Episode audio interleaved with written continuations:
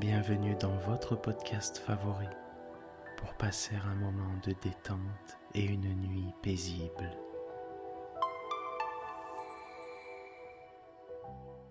Installez-vous confortablement et profitez chaque soir de votre moment de relaxation avec le podcast Dormir sans souci.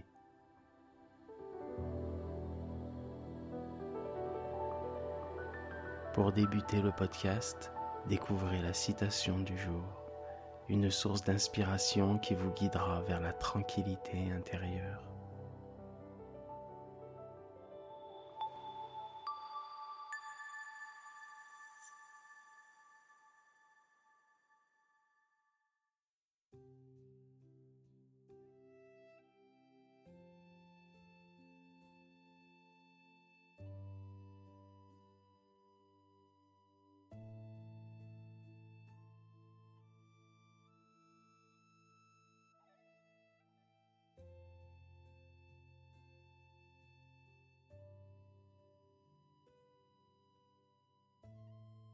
Notre citation du jour nous a été envoyée par notre abonné Lionel de Marseille.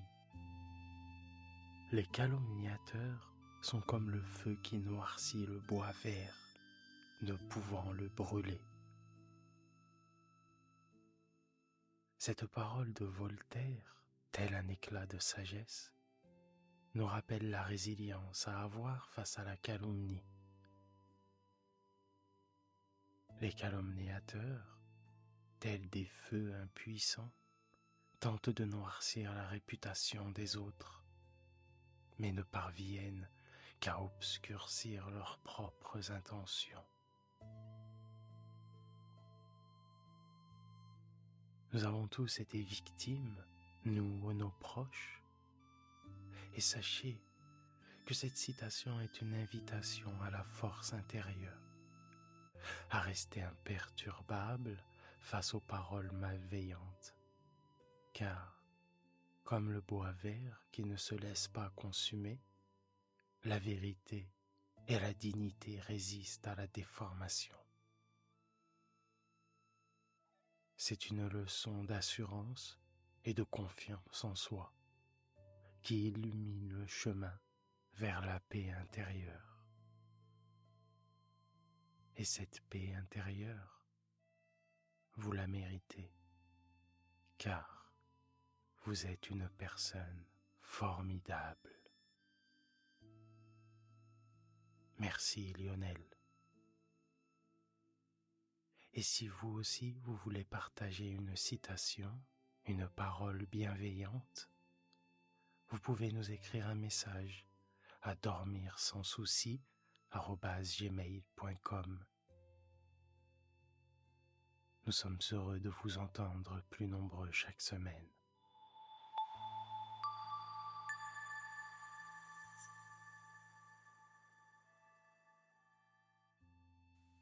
Laissez-vous guider par une séance de relaxation et toujours plus de bien-être, car vous le méritez.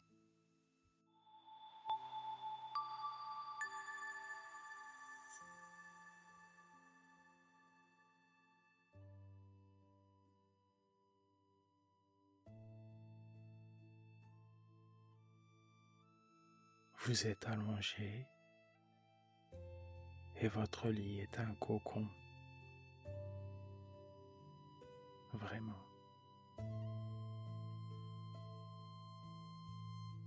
Vous êtes allongé dans un cocon, enroulé de bienveillance. Et tout cet instant est le vôtre.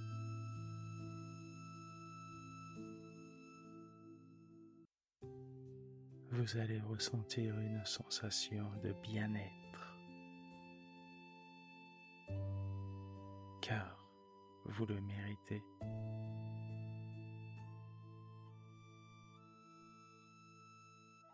Fermez les yeux doucement.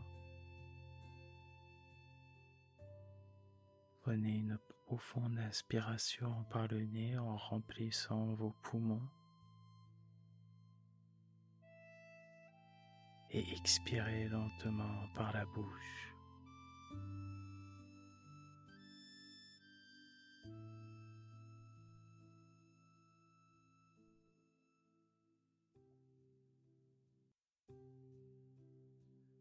Ressentez la détente qui se propage dans tout votre corps. À chaque inspiration, à chaque expiration.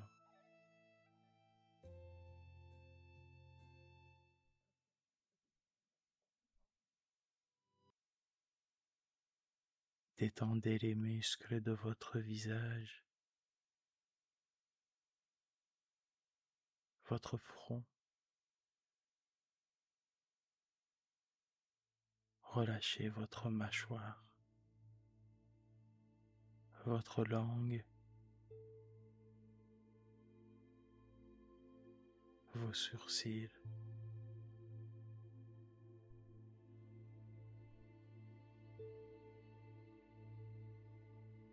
Détendez vos épaules complètement.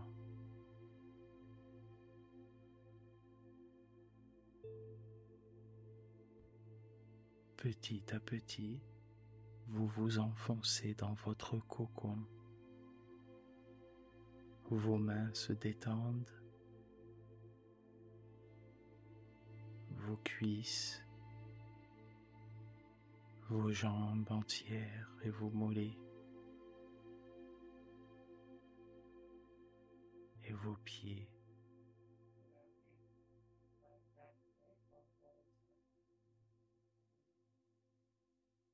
Continuez à respirer profondément et calmement.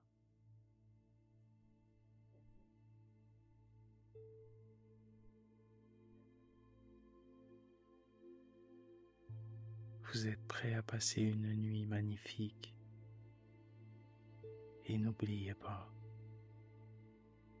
vous êtes une personne formidable et vous méritez cette belle nuit de repos.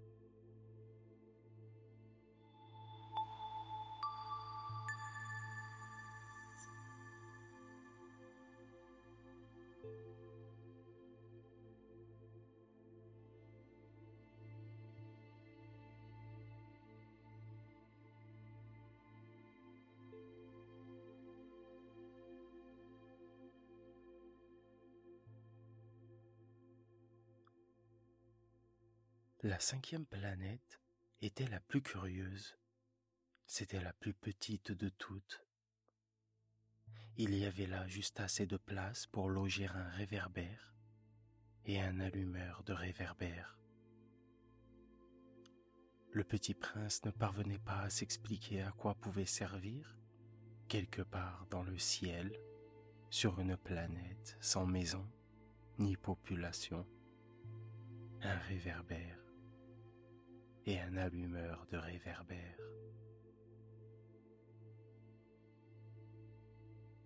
Cependant, il se dit en lui-même, Peut-être bien que cet homme est absurde. Cependant, il est moins absurde que le roi, que le vaniteux, que le businessman et que le buveur. Au moins, son travail a-t-il un sens? Quand il allume son réverbère, c'est comme s'il faisait naître une étoile de plus ou une fleur. Quand il éteint son réverbère, ça endort la fleur ou l'étoile. C'est une occupation très jolie. C'est véritablement utile puisque c'est joli.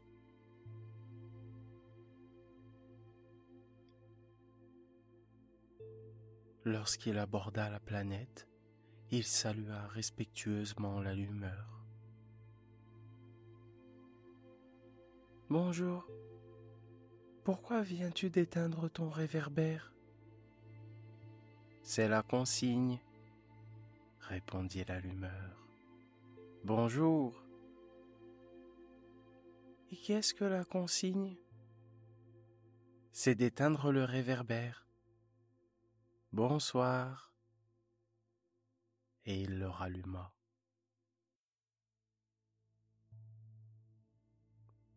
Mais pourquoi viens-tu de le rallumer? C'est la consigne. Je ne comprends pas. Il n'y a rien à comprendre. La consigne, c'est la consigne. Bonjour. Et il éteignit son réverbère. Puis il s'épongea le front avec un mouchoir à carreaux rouges. Je fais là un métier terrible. C'était raisonnable autrefois. J'éteignais le matin et j'allumais le soir. J'avais le reste du jour pour me reposer et le reste de la nuit pour dormir. Et depuis cette époque, la consigne a changé? La consigne n'a pas changé. C'est bien là le drame. La planète, d'année en année, a tourné de plus en plus vite et la consigne n'a pas changé. Alors, alors maintenant, maintenant qu'elle fait un tour par minute, je n'ai plus une seconde de repos. J'allume et j'éteins une fois par minute. Je fais là un métier terrible. Ça c'est drôle. Les jours chez toi durent une minute? Ce n'est pas drôle du tout. Ça fait déjà un mois que nous parlons ensemble. Un mois? Oui, trente minutes, trente jours. Bonsoir. Et il ralluma son réverbère. Le petit prince le regarda, et il aima cette allumeur qui était tellement fidèle à la consigne. Il se souvint des couchers de soleil que lui-même allait autrefois chercher en tirant sa chaise. Il voulut aider son ami. Tu sais, je connais un moyen de te reposer quand tu voudras. Je veux toujours, dit l'allumeur. Car on peut être à la fois fidèle et paresseux.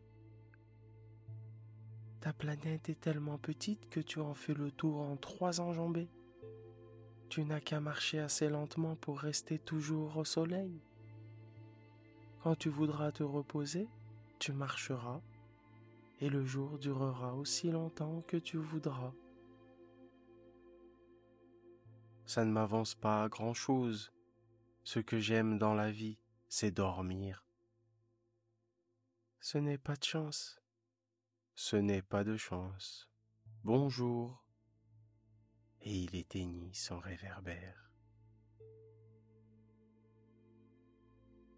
Celui-là, celui-là serait méprisé par tous les autres, par le roi, par le vaniteux, par le buveur, par le businessman.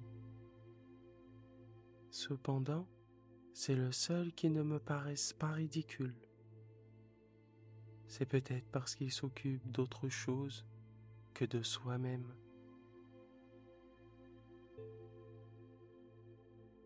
Celui-là est le seul dont j'eusse pu faire mon ami.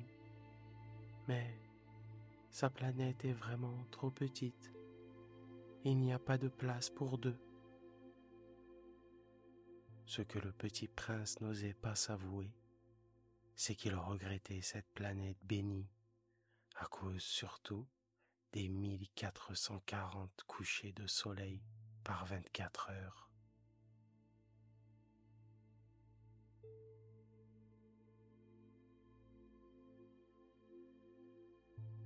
La sixième planète était une planète dix fois plus vaste.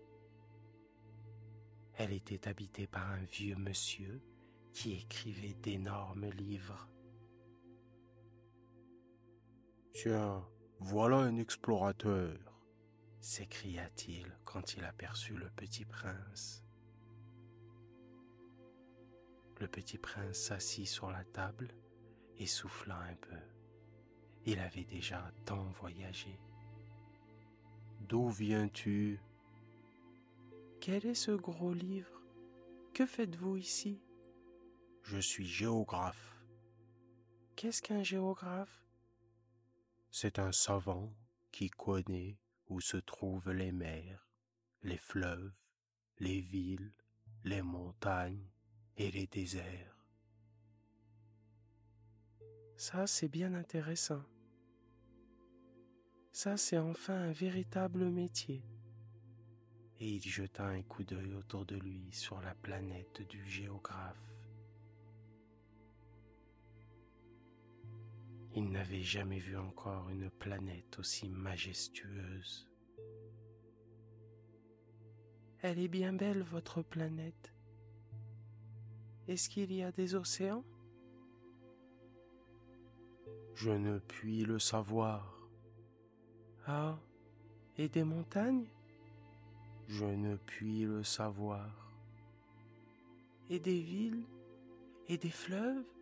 Et des déserts? Je ne puis le savoir non plus. Mais vous êtes géographe? C'est exact, mais je ne suis pas explorateur. Je manque absolument d'explorateurs. Ce n'est pas le géographe qui va faire le compte des villes, des fleuves, des montagnes, des mers, des océans et des déserts. Le géographe est trop important pour flâner. Il ne quitte pas son bureau, mais il y reçoit des explorateurs. Il les interroge et il prend en note leurs souvenirs. Et si les souvenirs de l'un d'entre eux lui paraissent intéressants, le géographe fait faire une enquête sur la moralité de l'explorateur. Pourquoi ça? Parce qu'un explorateur qui mentirait entraînerait des catastrophes dans les livres de géographie et aussi un explorateur qui boirait trop. Pourquoi ça? Parce que les ivrognes voient double. Alors les géographes noteraient deux montagnes là où il n'y en a qu'une seule. Je connais quelqu'un qui serait mauvais explorateur. C'est possible. Donc, quand la moralité de l'explorateur paraît bonne, on fait une enquête sur sa découverte. On va voir? Non, c'est trop compliqué. Mais on exige de l'explorateur qu'il fournisse des preuves. S'il s'agit par exemple de la découverte d'une grosse montagne, on exige qu'il en rapporte de grosses pierres. Le géographe soudain s'émut. Mais toi, toi tu viens de loin, tu es explorateur, tu vas me décrire ta planète. Et le géographe, ayant ouvert son registre, tailla son crayon. On note d'abord au crayon les récits des explorateurs. On attend pour noter à l'encre que l'explorateur ait fourni des preuves. Alors? Oh, chez moi, ce n'est pas très intéressant. C'est tout petit. J'ai j'ai trois volcans, deux volcans en activité et, et un volcan éteint. Mais on ne sait jamais. On ne sait jamais j'ai aussi une fleur. Nous ne notons pas les fleurs. Pourquoi ça? C'est le plus joli. Parce que les fleurs sont éphémères. Qu'est-ce que signifie éphémère? Les géographies sont les livres les plus sérieux de tous les livres. Elles ne se démodent jamais. il est très rare qu'une montagne change de place. Il est très rare qu'un océan se vide de son eau. nous écrivons des choses éternelles. Mais les volcans éteints peuvent se réveiller. Qu'est-ce que signifie éphémère? Que les volcans soient éteints ou éveillés, ça revient au même pour nous autres. Ce qui compte pour nous, c'est la montagne. Elle ne change pas. Mais qu'est-ce que signifie éphémère? Ça signifie qui est menacé de disparition prochaine. Ma fleur est menacée de disparition prochaine? Bien sûr. Ma fleur est éphémère et elle n'a que quatre épines pour se défendre contre le monde et je l'ai laissée toute seule chez moi. Ce fut là son premier mouvement de regret. Mais il reprit courage. Que me conseillez-vous d'aller visiter? La planète Terre, lui répondit le gyrographe. Elle a une bonne réputation. Et le petit prince s'en fut, songeant à sa fleur.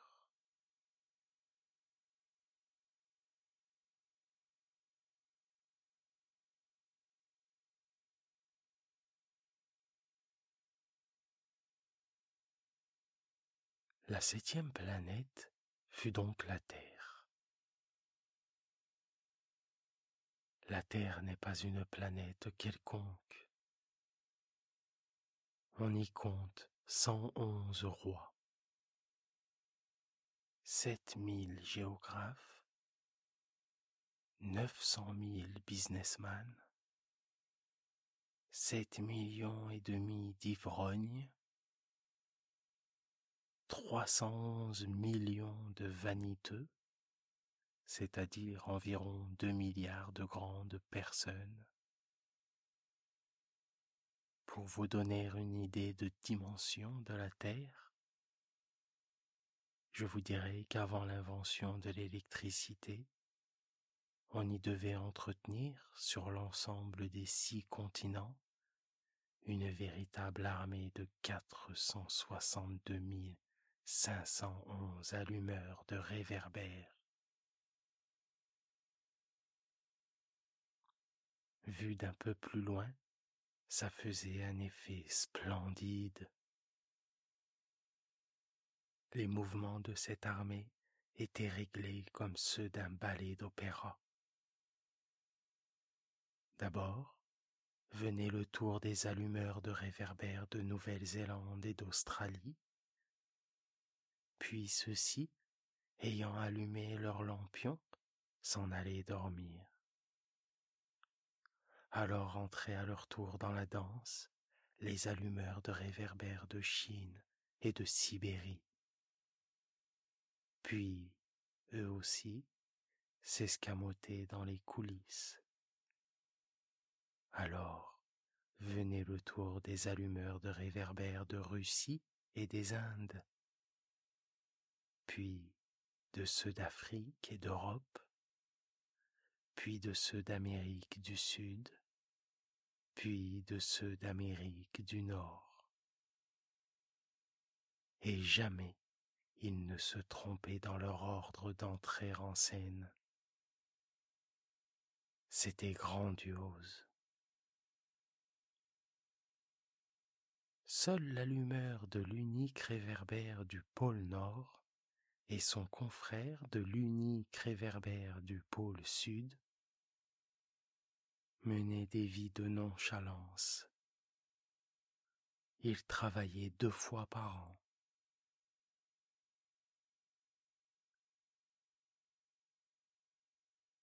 Quand on veut faire de l'esprit, il arrive que l'on mente un peu. Je n'ai pas été très honnête en vous parlant des allumeurs de réverbères je risque de donner une fausse idée de notre planète à ceux qui ne la connaissent pas. les hommes occupent très peu de place sur la Terre. Si les deux milliards d'habitants qui peuplent la Terre se tenaient debout un peu serrés, comme pour un meeting, ils logeraient aisément sur une place publique de vingt milles de long sur vingt milles de large. On pourrait entasser l'humanité sur le moindre petit îlot du Pacifique.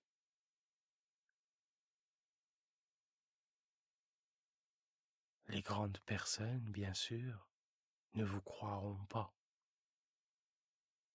Elles s'imaginent tenir beaucoup de place. Elles se voient importantes comme des baobabs. Vous leur conseillerez donc de faire le calcul. Elles adorent les chiffres, ça leur plaira. Mais ne perdez pas votre temps à ce pensum. C'est inutile. Vous avez confiance en moi.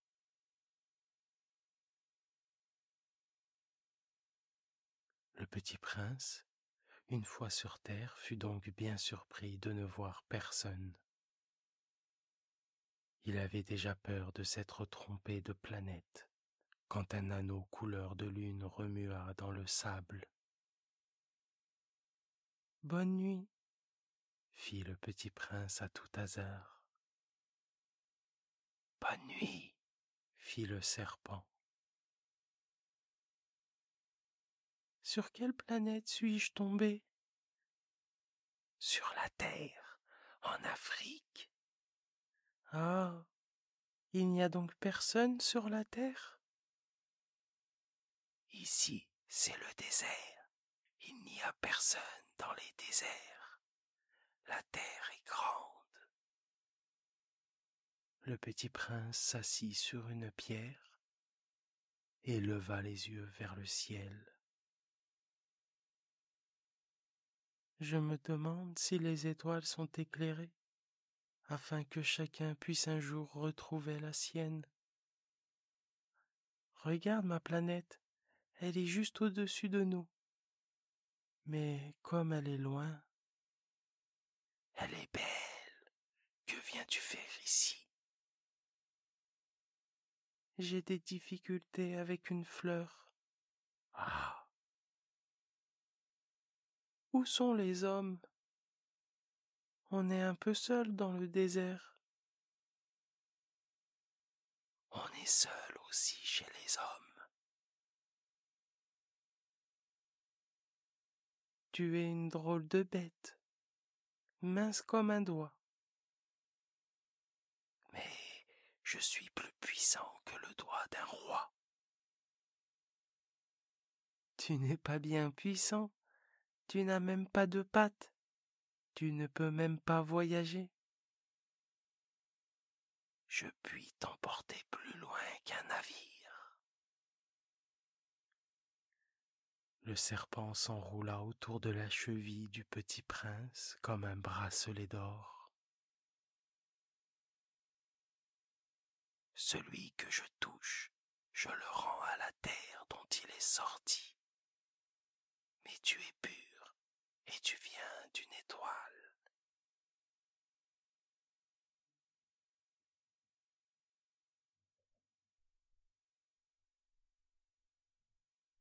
Tu me fais pitié, toi si faible sur cette terre de granit. Je puis t'aider un jour, si tu regrettes trop ta planète. Je puis... Oh. J'ai très bien compris. Mais pourquoi parles-tu toujours par énigme? Je les résous toutes. Le petit prince traversa le désert et ne rencontra qu'une fleur, une fleur à trois pétales, une fleur de rien du tout. Bonjour. Bonjour. Où sont les hommes? La fleur un jour avait vu passer une caravane. Les hommes Il en existe, je crois, six ou sept. Je les ai aperçus il y a des années. Mais on ne sait jamais où les trouver. Le vent les promène, ils manquent de racines, ça les gêne beaucoup. Adieu, adieu. Le petit prince fit l'ascension d'une haute montagne. Les seules montagnes qu'il eût jamais connues étaient les trois volcans qui lui arrivaient aux genoux. Et il se servait du volcan éteint comme d'un tabouret. D'une montagne haute comme celle-ci, j'apercevrai d'un coup toute la planète et tous les hommes. Mais il n'aperçut rien que des aiguilles de roc bien aiguisées. Bonjour. Bonjour, bonjour, bonjour, répondit l'écho. Qui êtes-vous? Qui êtes-vous? Qui êtes-vous? Qui êtes-vous? Quelle drôle de planète. Elle est toute sèche et toute pointue et toute salée. Et les hommes manquent d'imagination. Ils répètent ce qu'on leur dit. Chez moi, j'avais une fleur. Elle parlait toujours la première. Mais il arriva que le petit prince, ayant longtemps marché à travers les sables, les rocs et les neiges, découvrit enfin une route. Et les routes vont toutes chez les hommes. Bonjour. C'était un jardin fleuri de roses. Bonjour, dirent les roses. Le petit prince les regarda. Elles ressemblaient toutes à sa fleur. Qui êtes-vous? Nous sommes des roses. Ah. Et il se sentit très malheureux. Sa fleur lui avait raconté qu'elle était seule de son espèce dans l'univers. Et voici qu'il en était cinq mille, toutes semblables, dans un seul jardin. Elle serait bien vexée si elle voyait cela. Elle tousserait énormément et ferait semblant de mourir pour échapper au ridicule. Et je serais bien obligé de faire semblant de la soigner, car sinon, pour m'humilier moi aussi, elle se laisserait vraiment mourir. Je me croyais riche d'une fleur unique, et je ne possède qu'une rose ordinaire. Ça, et mes trois volcans qui m'arrivent aux genoux, et dont l'un peut-être est éteint pour toujours ça ne fait pas de moi un bien grand prince.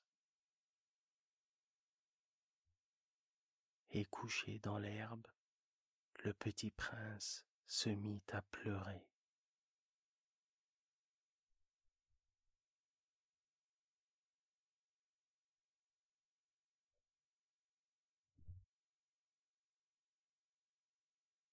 C'est alors qu'apparut le renard. Bonjour. Bonjour. Je suis là, sous le pommier. Qui es-tu? Tu es bien joli. Je suis un renard. Viens jouer avec moi, je suis tellement triste. Je ne puis pas jouer avec toi, je ne suis pas apprivoisé. Ah, pardon. Et qu'est-ce que signifie apprivoiser? Tu n'es pas d'ici. Que cherches-tu? Je cherche les hommes. Que signifie apprivoiser? Les hommes, ils ont des fusils et ils chassent. C'est bien gênant. Ils élèvent aussi des poules, c'est leur seul intérêt. Tu cherches des poules? Non, je cherche des amis. Qu'est-ce que signifie apprivoiser? C'est une chose trop oubliée. Ça signifie créer des liens. Créer des liens? Bien sûr. Tu n'es pas, tu n'es pas encore pour moi qu'un petit garçon, tout semblable à cent mille petits garçons. Et je n'ai pas besoin de toi. Et tu n'as pas besoin de moi non plus. Je ne suis pour toi qu'un renard semblable à cent mille renards.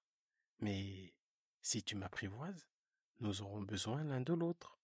Tu seras pour moi unique au monde. Et je serai pour toi unique au monde. Je commence à comprendre. Il y a une fleur, je crois qu'elle m'a apprivoisé. C'est possible. On voit sur la terre toutes sortes de choses. Oh, ce n'est pas sur la terre. Sur une autre planète? Oui. Il y a des chasseurs sur cette planète-là? Non. Ça, c'est intéressant. Et des poules? Non. Rien n'est parfait. Ma vie est monotone. Je chasse les poules, les hommes me chassent. Toutes les poules se ressemblent et tous les hommes se ressemblent. Je m'ennuie donc un peu. Mais si tu m'apprivoises, ma vie sera comme ensoleillée. Je connaîtrai un bruit de pas qui sera différent de tous les autres. Les autres pas me font rentrer sous terre. Le tien m'appellera hors du terrier, comme une musique. Et puis regarde, tu vois là-bas les champs de blé? Je ne mange pas de pain. Le blé est pour moi inutile. Les champs de blé ne me rappellent rien. Et ça, c'est triste. Mais tu as des cheveux couleur d'or, alors ce sera merveilleux quand tu m'auras apprivoisé. Le blé qui est doré me fera souvenir de toi, et j'aimerai le bruit du vent dans le blé. S'il te plaît, apprivoise-moi. Je veux bien, mais je n'ai pas beaucoup de temps. J'ai des amis à découvrir et beaucoup de choses à connaître. On ne connaît que les choses que l'on apprivoise. Les hommes n'ont plus le temps de rien connaître. Ils achètent des choses toutes faites chez les marchands. Mais comme il n'existe point de marchands d'amis, les hommes n'ont plus d'amis. Si tu veux un ami, apprivoise-moi. Que faut-il faire? Il faut être très patient. Tu t'assoiras d'abord un peu loin de moi, comme ça, dans l'herbe. Je te regarderai du coin de l'œil et tu ne diras rien. Le langage est source de malentendus. Mais chaque jour, tu pourras t'asseoir un peu plus près. Le lendemain revint le petit prince. Il eût mieux valu revenir à la même heure. Si tu viens par exemple à quatre heures de l'après-midi, dès trois heures je commencerai d'être heureux. Puis l'heure avancera, plus je me sentirai heureux. À quatre heures déjà, je m'agiterai et m'inquiéterai. Je découvrirai le prix du bonheur. Mais si tu viens n'importe quand, je ne saurai jamais à quelle heure m'habiller le cœur. Il faut des rites. Qu'est-ce qu'un rite? C'est aussi quelque chose de trop oublié. C'est ce qui fait qu'un jour est différent des autres jours, une heure différente des autres heures. Il y a un rite, par exemple, chez mes chasseurs. Ils dansent le jeudi avec les filles du village. Alors le jeudi est un jour merveilleux. Je vais me promener jusqu'à la vigne. Si les chasseurs dansaient n'importe quand, les jours se ressembleraient tous, et je n'aurai point de vacances.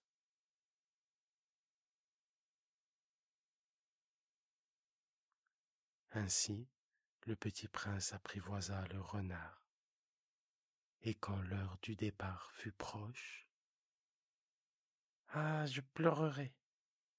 C'est ta faute, Je ne te souhaitais point de mal, mais tu as voulu que je t'apprivoise. Bien sûr. Mais tu vas pleurer. Bien sûr. Alors tu n'y gagnes rien. J'y gagne à cause de la couleur du blé. Va revoir les roses. Tu comprendras que la tienne est unique au monde. Tu reviendras me dire adieu et je te ferai cadeau d'un secret. Le petit prince s'en fut revoir les roses. Vous n'êtes pas du tout semblable à ma rose. Vous n'êtes rien encore. Personne ne vous a apprivoisé et vous n'avez apprivoisé personne. Vous êtes comme était mon renard. Ce n'était qu'un renard, semblable à cent mille autres. Mais j'en ai fait mon ami. Et il est maintenant unique au monde. Et les roses étaient bien gênées. Vous êtes belle, mais vous êtes vide. On ne peut pas mourir pour vous. Bien sûr, ma rose à moi, un passant ordinaire croirait qu'elle vous ressemble. Mais à elle seule, elle est plus importante que vous toutes, puisque c'est elle que j'ai arrosée, puisque c'est elle que j'ai mise sous globe, puisque c'est elle que j'ai abritée par le paravent, puisque c'est elle dont j'ai tué les chenilles, puisque c'est elle que j'ai écouté se plaindre ou se vanter, ou même quelquefois se taire. Puisque c'est ma rose.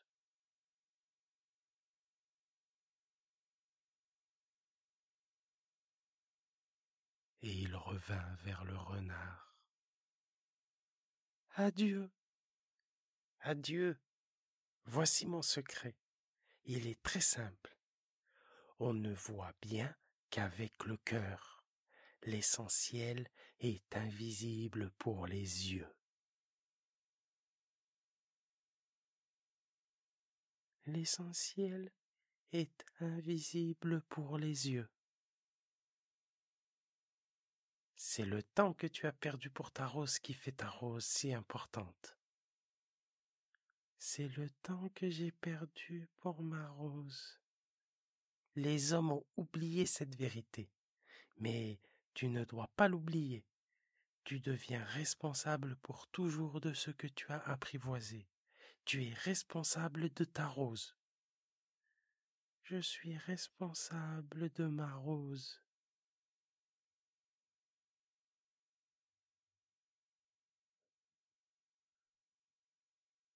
Bonjour. Bonjour dit l'aiguilleur. Que fais-tu ici? Je trie les voyageurs par paquets de mille. J'expédie les trains qui les emportent, tantôt vers la droite, tantôt vers la gauche.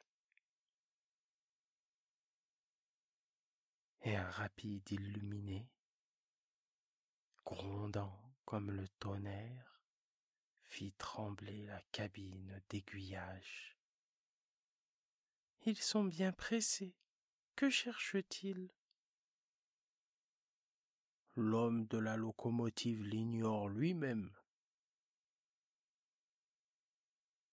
Et gronda en sens inverse un second rapide illuminé. Ils reviennent déjà? Ce ne sont pas les mêmes. C'est un échange. Ils n'étaient pas contents là où ils étaient? On n'est jamais content là où on est. Et gronda le tonnerre d'un troisième rapide illuminé. Ils poursuivent les premiers voyageurs? Ils ne poursuivent rien du tout. Ils dorment là-dedans, ou bien ils baillent. Les enfants seuls écrasent leur nez contre les vitres. Les enfants seuls savent ce qu'ils cherchent. Ils perdent du temps pour une poupée de chiffon, et elle devient très importante. Et si on la leur enlève, ils pleurent. Ils ont de la chance.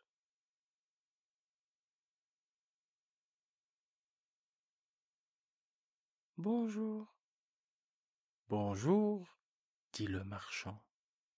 C'était un marchand de pilules perfectionnées qui apaise la soif. On en avale une par semaine et l'on n'éprouve plus le besoin de boire. Pourquoi vends-tu cela? C'est une grosse économie de temps. Les experts ont fait des calculs. On épargne 53 minutes par semaine. Et que fait-on de ces 53 minutes? On fait ce que l'on veut. Moi, si j'avais 53 minutes à dépenser, je marcherais tout doucement vers une fontaine.